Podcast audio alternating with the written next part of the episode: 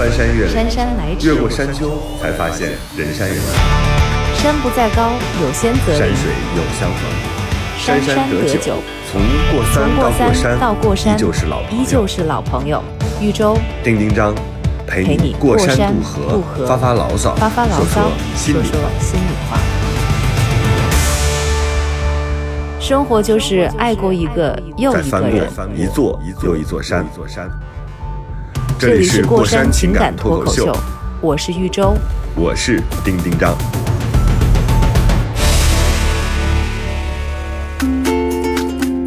Hello，大家好，这里是过山情感脱口秀。最近几个月忙着找赞助商，忙不停。我是丁丁张，今天我们又请来了一个有可能成为我们赞助商的人，让我们欢迎豫州来介绍。大家好，我是玉州。今天请来的朋友，呃，他的身份其实很多，他又有餐饮业，就是大家都知道很熟悉的。很美好的小时光咖啡馆，还有这个猫与时光宠物用品零售，还有二分之一置物是这个服装这个包包工艺领域，以及现在又新涉足了民宿行业。然后他自己还有一个摄影工作室，以及还有这个呃平面室内设计室，还有他曾每年都负责北京的这个艺术展，那个花植，呃花植集艺术节是吧？是这个叫这个名字是对吧？有点多，是不是？我们低调一点。哎，你瞧瞧，你瞧瞧，这怪我语速还不够，一下子把我们节目一半时间给浪费了。但是今天他最感觉是那个，感觉是是那个《权力游戏》里面的龙母，就是有十个 title。特厉欢迎害集团集团集团董事长薇薇女士，耶薇薇，你自我介绍一下。耶，Hello，大家好，我是朱薇薇。刚才宇宙说的都是我的产业链。真是对我今天早上起来看了一下，我说真的，今天请来的是一个董事长，因为我看下边，因为你的那个所有的 logo 都是。呃，有单独的设计的嘛，但是它排在一起的时候又非常整齐划一。我说天哪，这个人精力太旺盛了，嗯，他真的确实是嗯而且你怎么能够把所有就是文艺青年，这是一个褒义词啊，文艺青年喜欢的东西，能够集中的都在你的一个公司里边去做了，你还让不让别人活啊？我要告你，我要反垄断，就是 这样的。没有，其实我就是觉得，就像昨天咱们聊天说的，难得来人间一回，总要什么都尝尝。你真的把这个当成人生信条啊？也不是，就觉得很好玩啊。就我觉得目前为止，我的人生自己过得还挺开心的。我基本想做的事情都做了，都尝试了，然后我可以在这个嗯尝试的过程中，发现自己更喜欢什么，更擅长什么，更愿意做什么，然后去集中做自己更喜欢做的事情。那你有没有哪些就是产业是你自己做着做着就后来不喜欢了就关掉的？有吗？哎，目前还没有。除了 所以刚才 刚才那个集团都是你喜欢的是吗？对，其实都是我自己喜欢的，因为其实到后边自己创业的时候，你就会发现很多你不喜欢的或者不想做的，你慢慢慢慢的就会把它淘汰掉了，可能你就不会再有心情或者是精力去创作一个你不想做的东西了。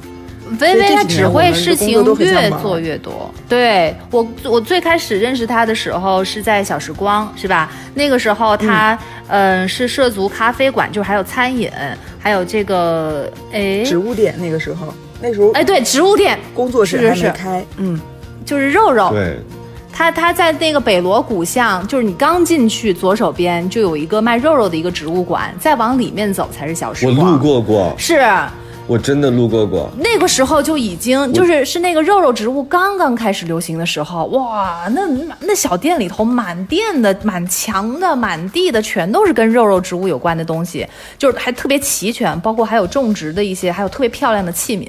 然后我当时就买了一个那个还是比较早，对呀、然后当时我就觉得哇，这不你要喜欢肉肉的话，在这里什么东西都能够买齐。我还带回来一个那个球小球球，那个玻璃球球里面呃放了龙猫啊，就是 各种的，然后哎，就感觉你我让你付钱了吗？我我忘了。啊，你你不知道，你怎么着你当时在小时光里头，我我自己你不知道我在那里买，对对对对。哦，你偷偷去买的对吧？呃，对呀，我偷偷去买的，你怎么可能当着你的面买呀？微微是那种绝对不会让你付钱的那种，哎呦，跟他抢的累死了，所以一定要背哦，我着他。们一块儿 出去一起付钱这事抢了很多次，很辛苦。对呀、对呀、所以一定要、要背着他我经常。也会有这种，我经常也会有这种情况发生，就是好朋友出去的时候，我现在我都不抢，我都提前说好。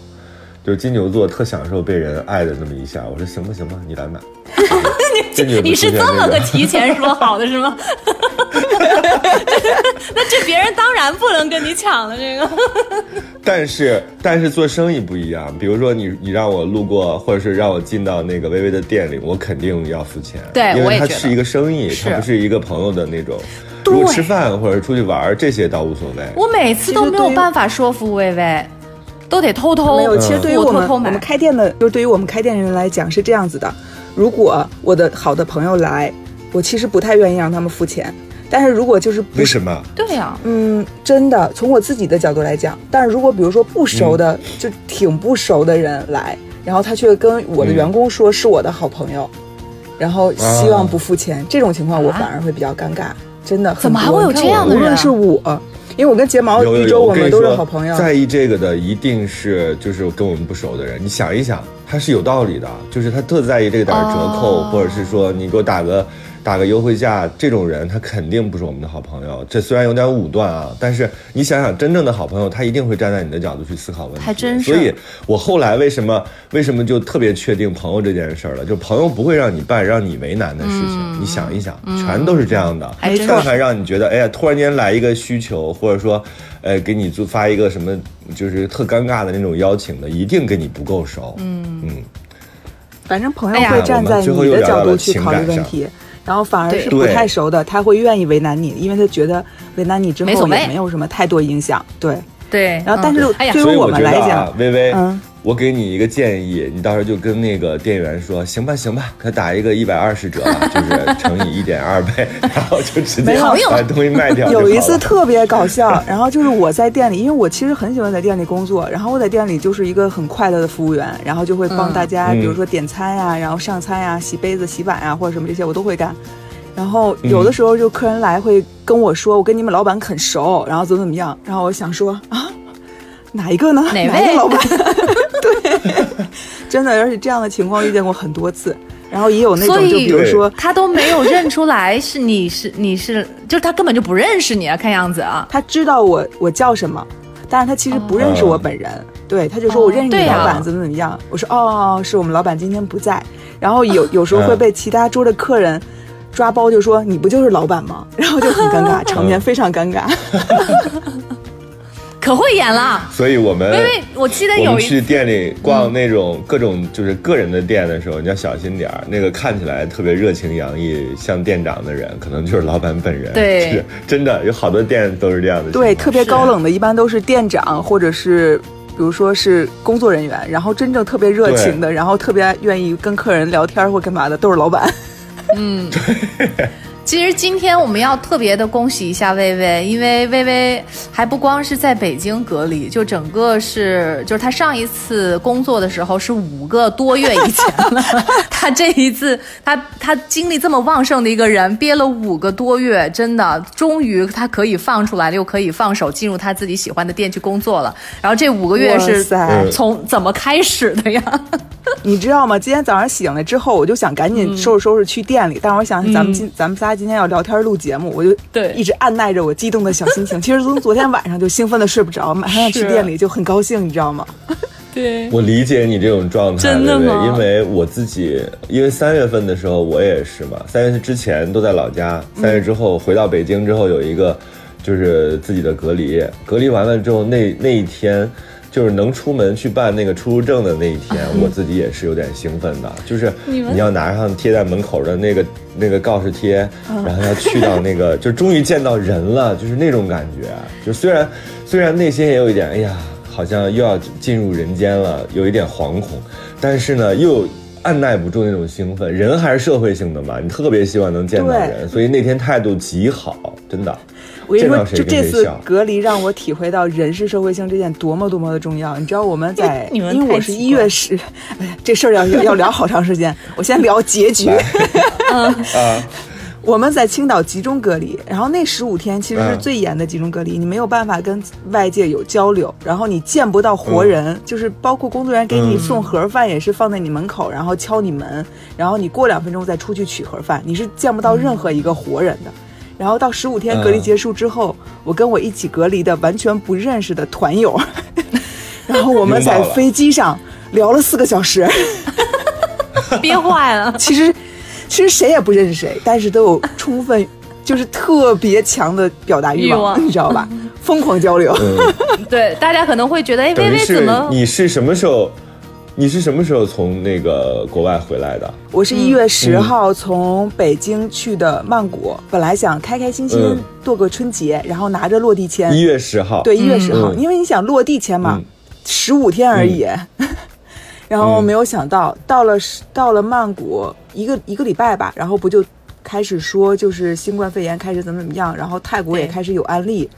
春节的时候，嗯。然后我们就觉得可能回来是一件不太好的事情，因为你在流动的过程中，你不知道会不会影响别人。就我其实是一个特别怕给别人带来麻烦的人，所以我特别不愿意嗯。在凑份子就凑热闹的时候去做这件事情，我就等，我就没有想到嗯。一等就等到了五月五号，我是五月五号的航班回的中国，嗯，你中途买了不止一次机票，后来又好像是被取消了，还是又被要又又退掉了。然后五月份其实买的那个机票的时候，因为一开始我机票是二月初的嘛，就是一月待一待，然后二月初回来，然后就被取消了。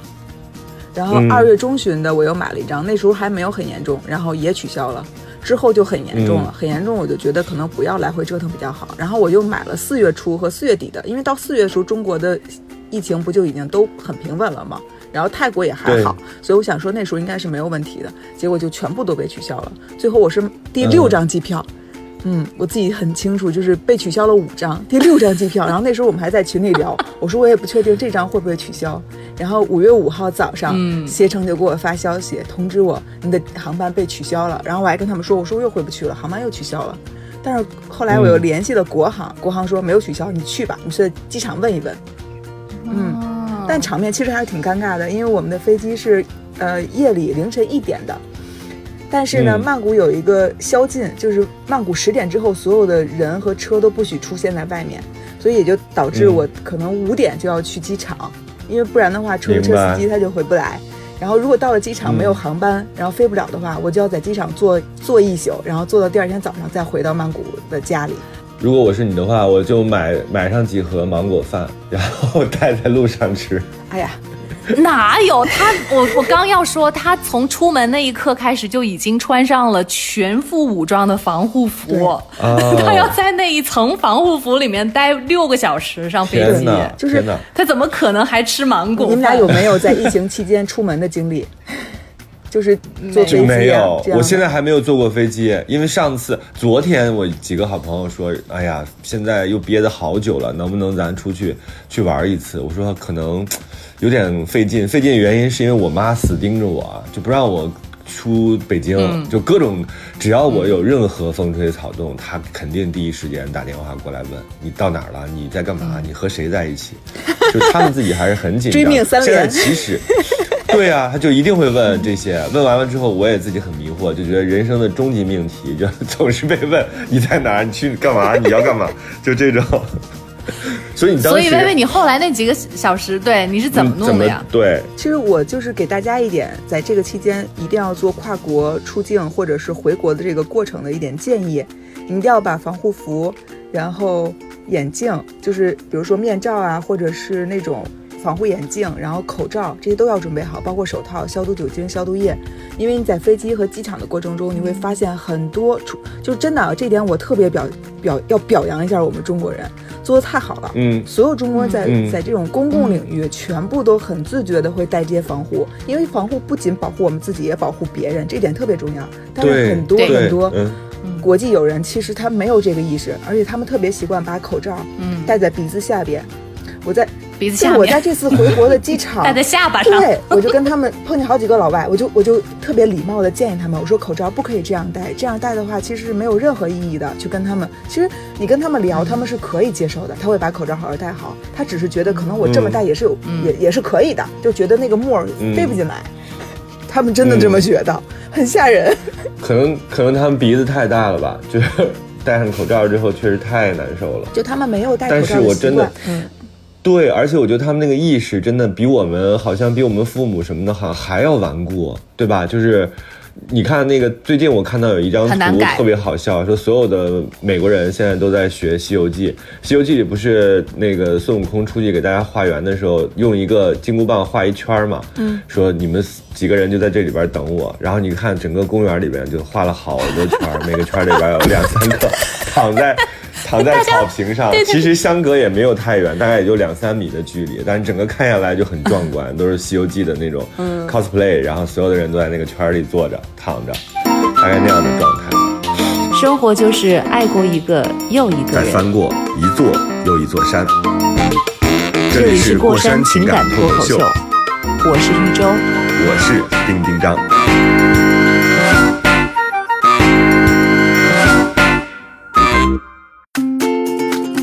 微微，你自己在疫情期间有没有崩溃啊？就是对于你这样一个啊，有身身身价不菲，然后身后有集团的人，没有身价不菲。其实像我们这着急开实体店的人来讲，我也好，睫毛也好，其实都是非常非常难过的一件事情。就是我们从一月初基本上就知道这个消息之后，很多的订单就都退掉了。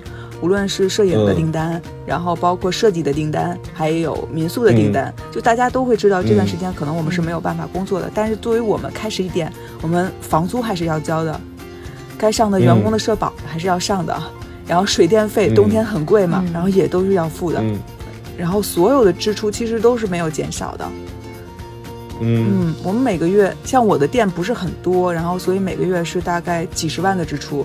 就这四个月，我你有多少个店呀，薇薇？我有，现在收减起来一共有七家。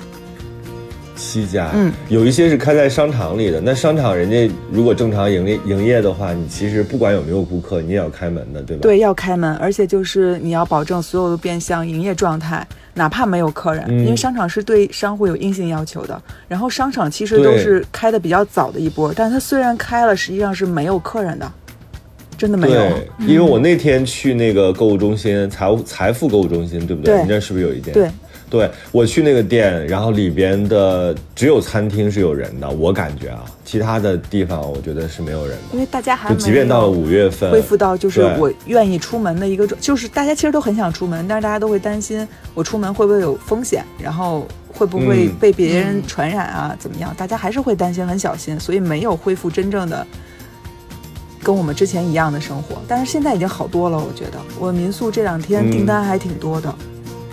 嗯嗯，这种我觉得还好啦。但是真正的那种实体店，比如说像小时光这种杂货什么的，我觉得其实是对人的那个消费观念是有一个伤害的。因为刚才不是周周也在问我嘛，说为什么你最近好像买东西比较少？我真是觉得，因为你天天都在家，你天天跟自己的这些瓶瓶罐罐，然后。相处你会觉得，哎呀，有很多东西其实我并不需要，所以我觉得疫情其实对这个它有一种伤害，你自己感觉到了吗？对，嗯，我跟就是在疫情期间最我最常的做的事儿就是我跟睫毛经常抱头痛哭，虽然我在曼谷，他在北京，但是经常会有时候他会跟我聊会儿天儿，因为他也压力很大，然后我压力也很大，因为我们俩全部都是实体店，太惨了。嗯，现在虽然缓过来好很多了，但是那个时候当时是看不到希望的，因为就是谣言四起，好多人都说这个病要两年。那如果是两年的话，我们必然要跟我们心爱的店告别，这是一定的。嗯，这个可能是没有办法去。去解决掉的，所以我们当时在考虑，就是如果关店的话，先关哪一家，后关哪一家，就是所有东西你要提前准备好。这个过程其实是很痛苦的，因为我们开的店都是我们你们都考虑到这个地步了，对，天哪，嗯，一定的，因为你这么多员工，你还要保证大家的收入，你不能让说员工们都陪你耗两年，对吧？对，这种肯定不行。你比如你耗几个月，我觉得可能出于这么多年的。工作的互相帮助的这么一个氛围，员工愿意陪你共度这个难关。但是你，你耗两年，我觉得没有任何一个人愿意拿人生中两年的时间去帮助你，这个太难了。因为我一直都觉得，员工在你这儿工作其实是在帮你，然后你发他薪水，你也是在帮他，这是一个互相帮助的过程。但如果其中某一方面取，就是取消了这个扶持的这个计划的话，那很难靠感情维系去让员工帮你付出这么多，你你也没有资格要求啊，这是人家的人生。嗯，我自己是这么。所以我们要不要公布一下？我们要不要公布一下最先要关哪间店？当时，然后让那个店的员工更加努力一些。现在都没有要关，我们挺过来了。真的，我特别开心，就是我们扛过来了。我们在四个月没有生意的程确实情况下，很艰难就这么生生扛下来。嗯，怎么怎么可能会会两年的时间呀？我觉得就是全是就是国家呀，政府也不会。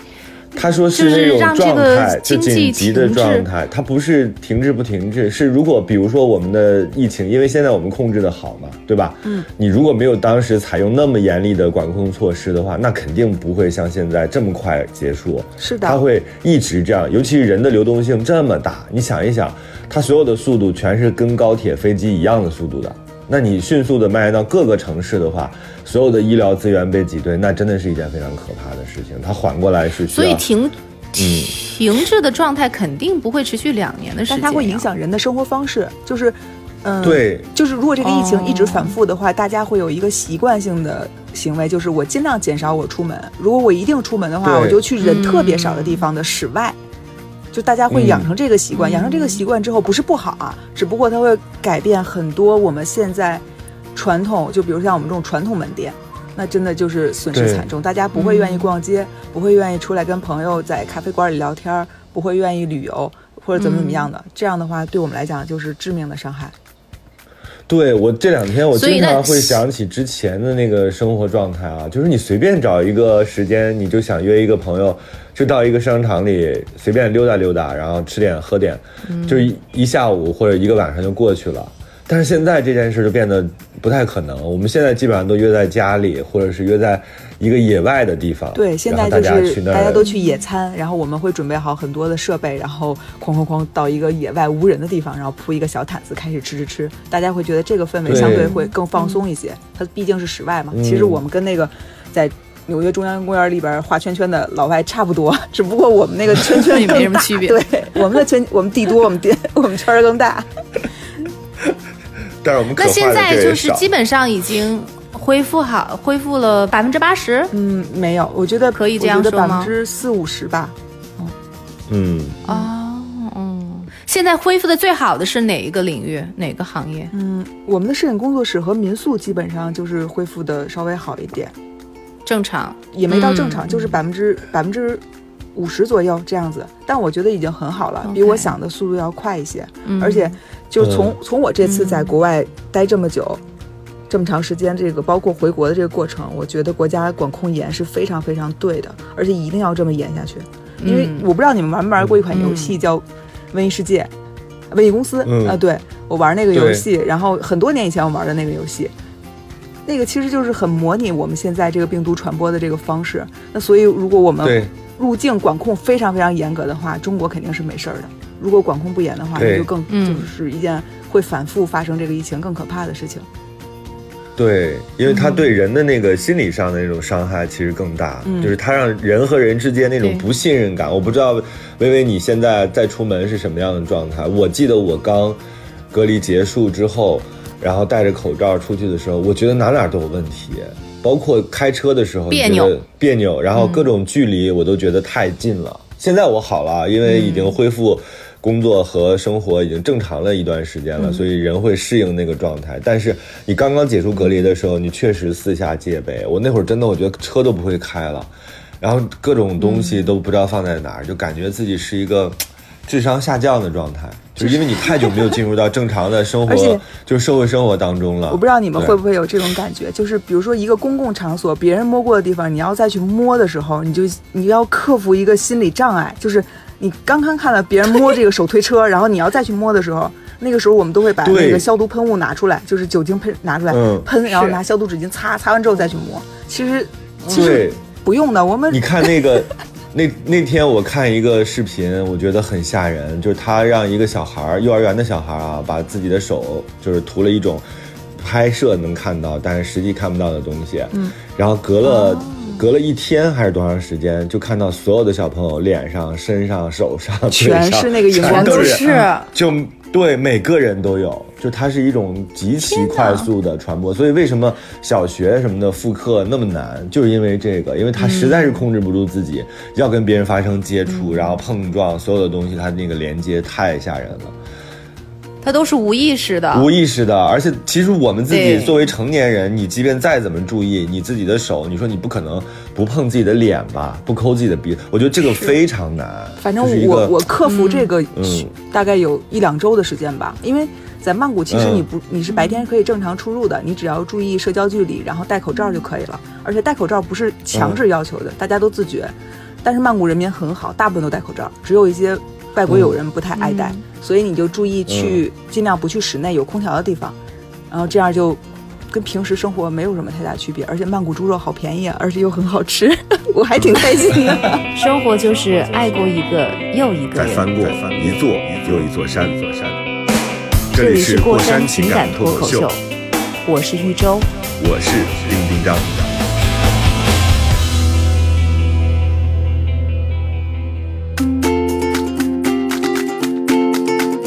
薇薇，你你在泰国五个月，你都做些啥呀？你还说你出门，你天天白天出门，你去干嘛呀？因为我觉得。就是你最开始只是预期是两个星期的假期嘛，是吧？两三周所以你大概其也就 对啊，也就想好了是只在泰国两三周的活动的内容。结果哎，休着休着这假越来越长，谁会在当中你根本不会想到会会要长达五个月的时间，所以你都是怎么把这个东西时间给 给扩就是充的？我觉得没人没人能相信这个 假期越待越长，真的，但是事实就是如此。微微，还有一周，我对不起你们俩。我刚才嗯在一周讲这个的时候，就是说你只准备准只准备了两周的这个假期的，就是行程的这个所有的准备。对啊我脑海当中就觉得是一条长裙穿到底，就是一直。只有一件衣服，一件比基尼，我觉得也就够了，在泰国，因为反正都是对啊。结果待五个月。所以我回国的时候，我拿了三个行李箱。我去的时候只有一一个大一个小，回来的时候拿了三个行李箱，我还带了一个瑜伽垫儿你。就疯狂采购是吗？太卑微了，太卑微了。你都买什么？我什么？我还从国内买了电动牙刷、养生壶，很疯狂不。不是，你是从国内带到泰国，还是从泰国带到这里？他是在泰国买了国内的壶，寄到了泰国。对他觉得反正也回不来。对，就是当时觉得可能一时半会哦对对对儿回不来，所以我就买了国内的很多东西，然后从到时候快递到泰国，然后反正这个过程还挺有意思的。我觉得有生之年经历一次也还可以，就不要再第二次就好了。你都还买了啥？他还买了就是几十包那个火锅底料，哇塞，螺蛳粉儿，然后火锅底料，哇、然后我说当时怎么买不着螺蛳粉呢？全被你们这种国外的中国人买了。全被微微买了。我 我们可是透过你是住的官方渠道民宿是吧去买的。我是住在曼谷自己家里，哦，嗯那那还好，那还好。一周去过我家嗯，我们一起在我家做饭什么的，对对，可以自己做饭。嗯，可舒服了，对。当时惶恐吗？就觉得回不了家了。倒还好，其实如果不是因为疫情，如果没有工作的原因的话，我我可以一直在泰国待很久不回来，但是我必须得回来啊！公司有很多事情我必须要回来处理，就我是法人嘛，嗯所有公司账啊这些东西都得我来弄，然后包括去凑钱、去交房租、发工资啊、买物料啊什么这些东西，还是还是要回来处理。但是你知道，微微是那种其实就是他是很典型的那种报喜不报忧的，而且他是很那种顽强的人，把把他扔在什么样一个艰难的环境里头，像这种疫情，在国外一个人困五个月之久。搁任何一个人都会觉得是很焦虑的一件事情，但是微微在群里头，就是每一次都他都能够苦中作乐，一定能找出乐子来，然后还让你特别羡慕他。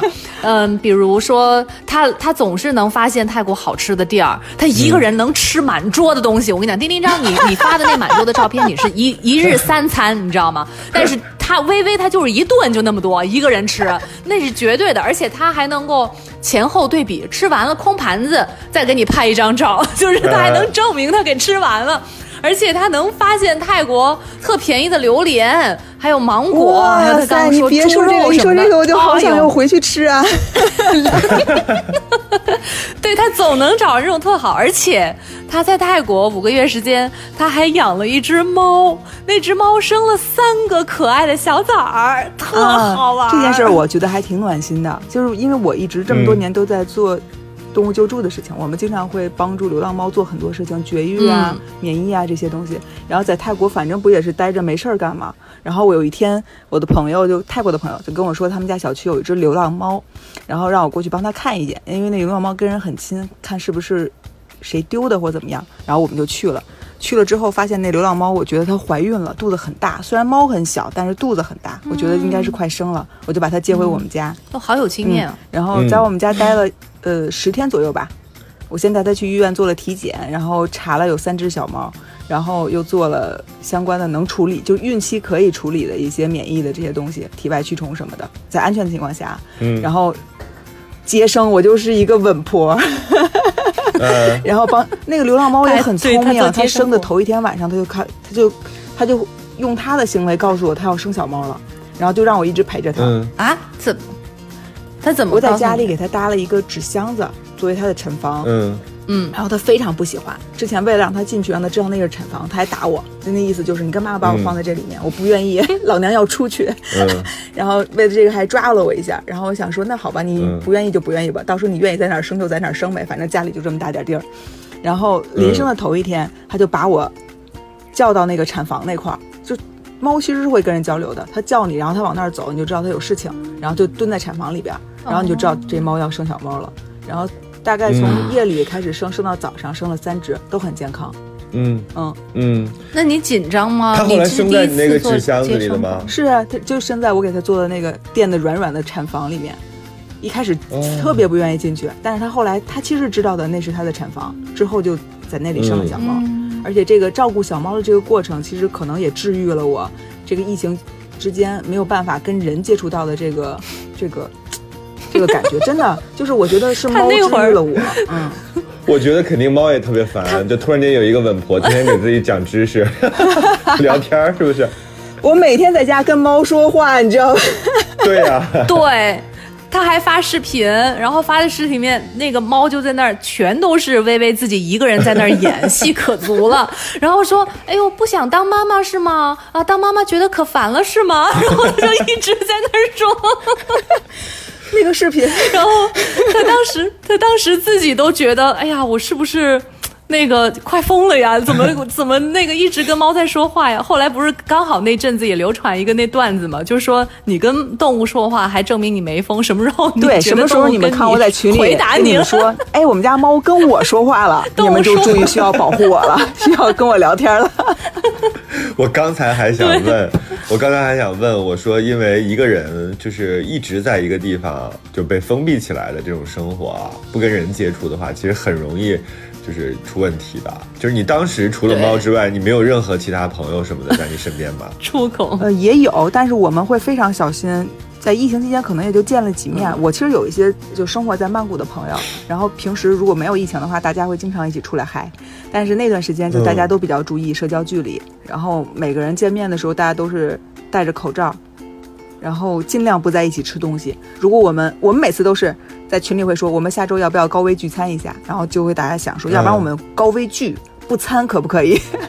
大家都会比较小心，嗯。因为你没有办法控制这个病毒在扩散的过程中你接触过谁或者怎么样，所以这点其实我觉得还挺好的。中国人自我保护意识和保护别人的意识都很强，哎，这点我真的觉得很欣慰。嗯，哎，后来那个猫猫呢？后来三只小猫都找到了新的主人，然后大猫因为它是流浪猫嘛，它哦不适应在家，就是每天在家的话它会很痛苦，它愿意出，它想出去玩儿，我们就带它去了。泰国的就是小动物保护的那种组织，给它做了绝育，然后又放归到它原来我们捡它的那个小区楼下，嗯一切都很完美，特别好。哦，对，那会儿就是微微她后面也推迟回来，就是她就是哎，我记得好像是四月对，份我其实本来的时候吧。四月可以回来，但是因为就是有一张机票是没有取消的，但是是我主动取消的，因为那时候小猫刚生下来半个多月，嗯还不到。小猫是四月二十号满月，就是我生日那一天，我我养的那窝小猫满月，然后我就想说，嗯我这过程中我回去真的是不太好，所以我想说，那就干脆留下来接着照顾他们，把他们找到好的主人。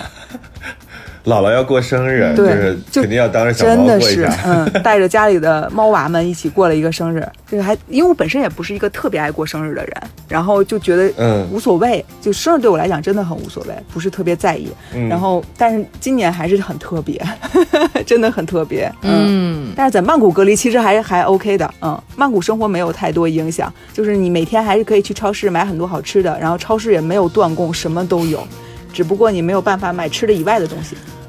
只有简单的生活用品。对对，你要想逛街，想去买衣服没办法，去那是没有的，对吧对，然后游小家里的游泳池啊这些东西，健身房全部关掉了。一个疫情，只能在家用瑜伽垫做锻炼，这点比较痛苦。胖了好多，不能跑步，生气。生活就是爱过一个又一个人。再翻过一座又一座山。这里是过山情感脱口秀，我是玉州。我是丁丁张。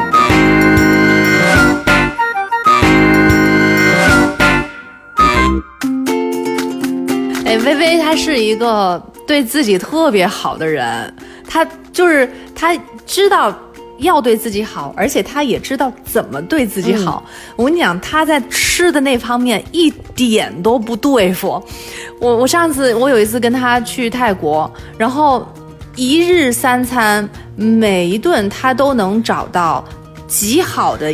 就是一家店，而且那店你一看就知道他常去，就是他不是第一次去，而且他能一定能找准那家店里头招牌菜，就最好吃的是什么，所以他对自己特别好，而且每天酸奶，然后燕窝都 都伺候着，你知道吗？他早餐也一定要有，这有特特对自己特别好，真的牛座。我是四月二十号，是白羊和金牛交接中间那一天。对，那跟我们这确实是，这是我们这个星座的属，就是这是这是肯定对自己可好了，特别好。一我妈一点都不操心我会对自己不好，打小就知道我闺女特别会心疼自己。对，活着跟那个追自己似的，是吧？对对对对对对自己的那种百般呵护。对，因为我我自己没有要小孩，然后我我周围但凡有人劝我要孩子，我都会跟他说，我把我自己当孩子养，不挺好的吗？嗯所以你都怎么知道那些店的呀？就是就是你你到一个就是吃啊是一个纯靠吃啊陌生的，不是你长大的你也知道我食量惊人，你 对不对？就吃遍了是吗我可以，比如说，就是我可以两三个小时就吃一顿，反正也待着没事儿干嘛。那个时候，嗯，啊，不过后来疫情期间，我们都是去超市买吃的，自己回来做。我一个不会做饭的人，我都学会了炖红烧排骨、小鸡儿炖蘑菇，我也服了我自己了。还真是。你自己有变胖吗？薇薇，有啊，胖了十几斤吧。十几斤，嗯，但是他没，他是在泰国的时候瘦了，他天天吃火锅给吃瘦了。在泰国是真、然后你真的瘦了。是回来来隔离的时候。隔离，对。然后是吃胖了很多，因为盒饭它就是山东嘛，嗯、给你的主食比较多，然后呢，他那主食吧，馒头、花卷还特别好吃，然后嗯，你就不能按照自己的习惯去吃东西了，你就得吃很多主食，你就没有办法，因为除了这些以外，不让你吃其他的东西，你也不能嗯，哦，对，这个我觉得我要系统的说一下，就如果你要经历从国外回国，然后你要准备一些东西，一定要在回来的箱子里准备一些小零食，咸的、甜的全都要准备，因为你一旦进到隔离点之后，你就不能再吃外界的任何东西了，你你不可能叫外卖，你也不能就是说买买糖啊，或者是盐呀、或者是调味品这些东西都没有，所以对辣椒。都都不行。隔离点是不允许嗯。你去吃外面的东西的，你只能吃他们提供的盒饭。嗯，这个，所以这十五天我一下就胖了不少，因为我是一个食量很大、运动量也很大的人，然后呢又不能运动，然后食量依然很大，他就会迅速发胖，但是会不会瘦回来的，会瘦回来的，很快就会又瘦下来给我两个月时间跑跑步，我就瘦下来了。不是你不用跑，你这些店就够你忙的。你回来，你回来之后，先在青岛隔离十四天，然后再回到北京再隔离，对吗？对，在北京要居家隔离，对北京的居家隔离它其实不是完全强制性的，但是呢，嗯，从我的角度来讲，我还是待够这七天不出门会比较好。我就没有出门啊，然后社区每天都会过来看我一眼，然后他们也不进来，我就是打开门上的小窗户，然后他们看我一眼，嗯，还在呢，然后就走了。哎呀，真的都像这样的话，我觉得就会好很多。就是这种自觉啊，因为很多时候你会发现说人啊，他总有一些不受自己控制的时候，就是。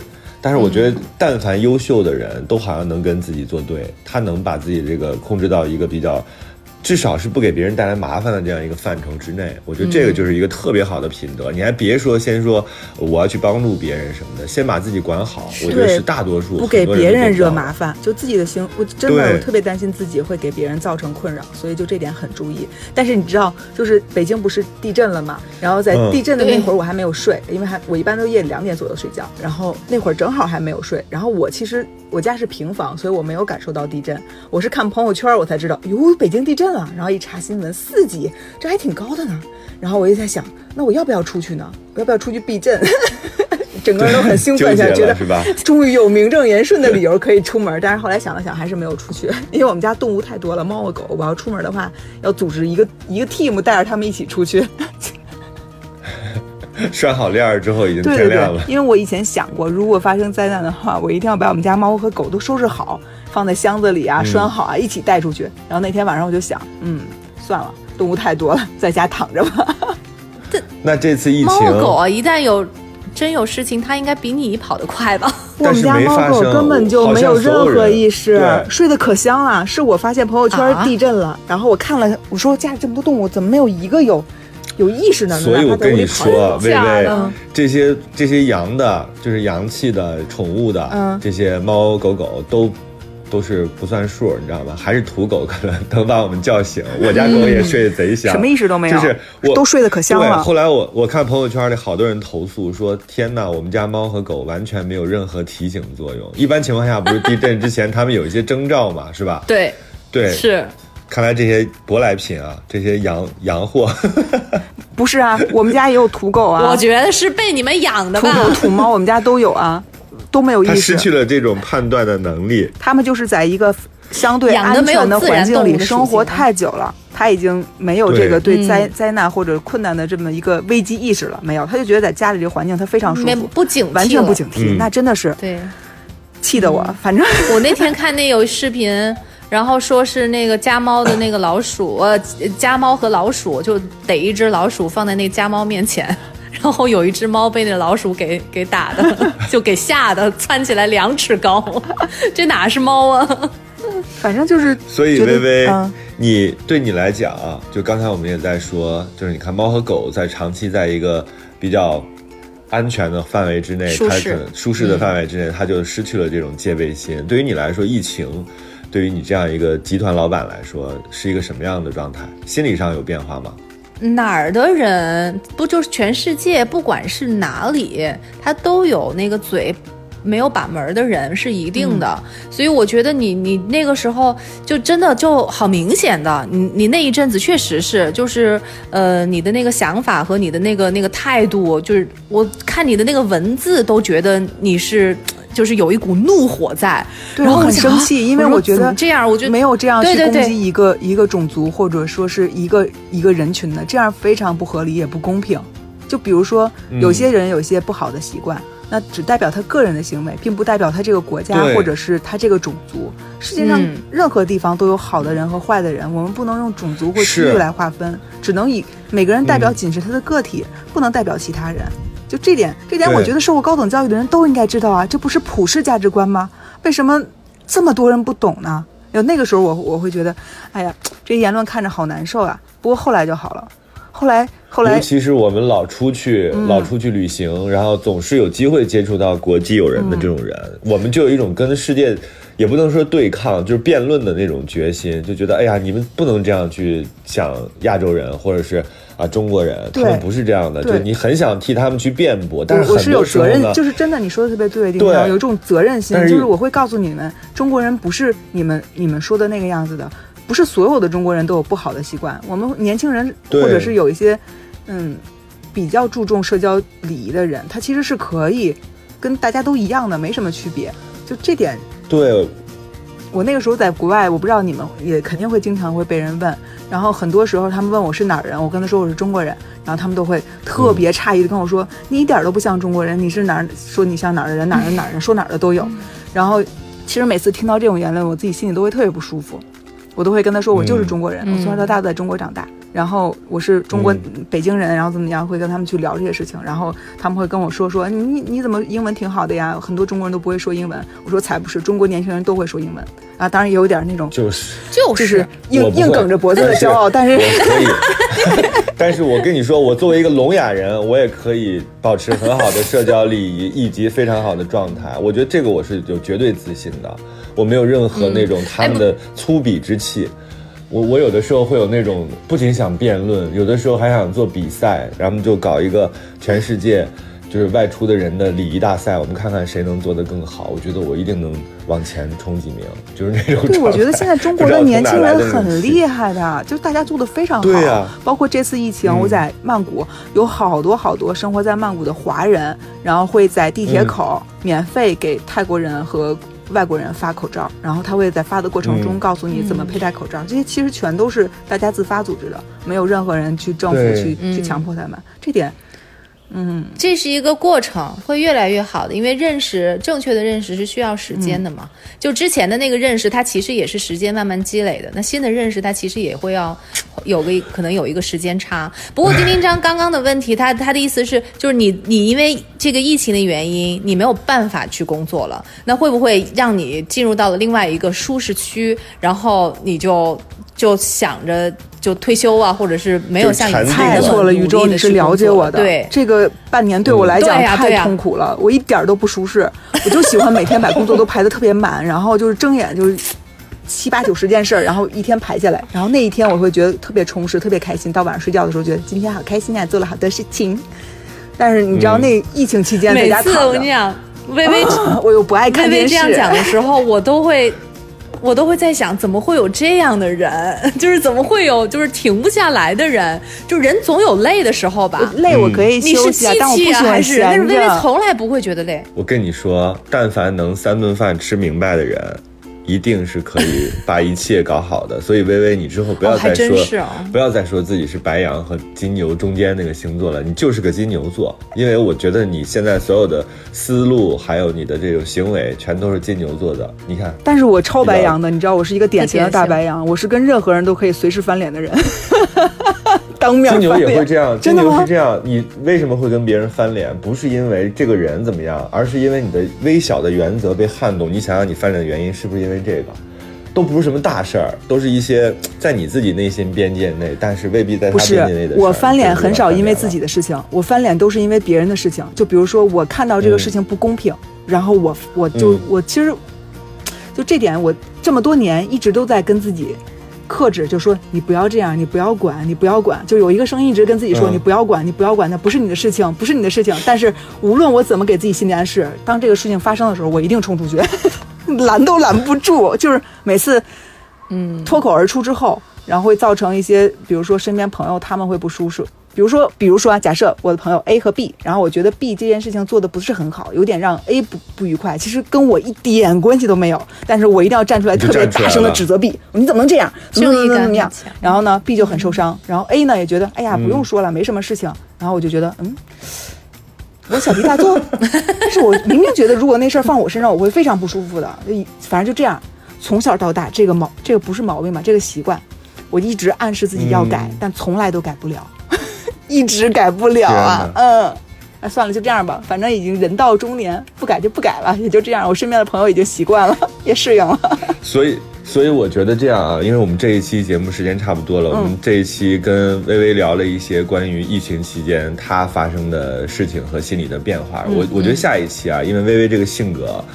我觉得太好玩了，我们下一期可以聊一下，就是他自己受到过的各种各样的，就这种叫什么，跟他内心作战的这些东西，他怎么应对这些？我觉得这他一定有很多好的应对方法，包括比如说我们很多普通听众会遇到的，朋友怎么劝你啊，家人怎么劝你啊，然后情感上有哪些问题啊？我觉得微微应该有很好的应对。我们下一期是不是跟微微好好聊聊这个？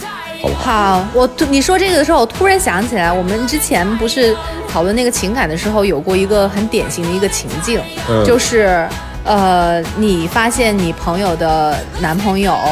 出轨到底怎么办？会不会选择告诉你的朋友？我特想知道微微在这种情况下会怎么处理。下一期，下一期，下一期，下一期，我们听听微微的答案。这就是这这一期的过山情感脱口秀。我是丁丁章，我是玉州，我是朱微微。下周见，下期见。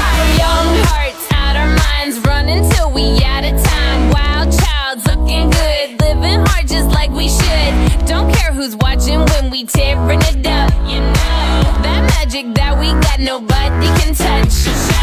Looking for some trouble tonight. Take my hand, I'll show you the wild side. Like it's the last night of our lives. We'll keep dancing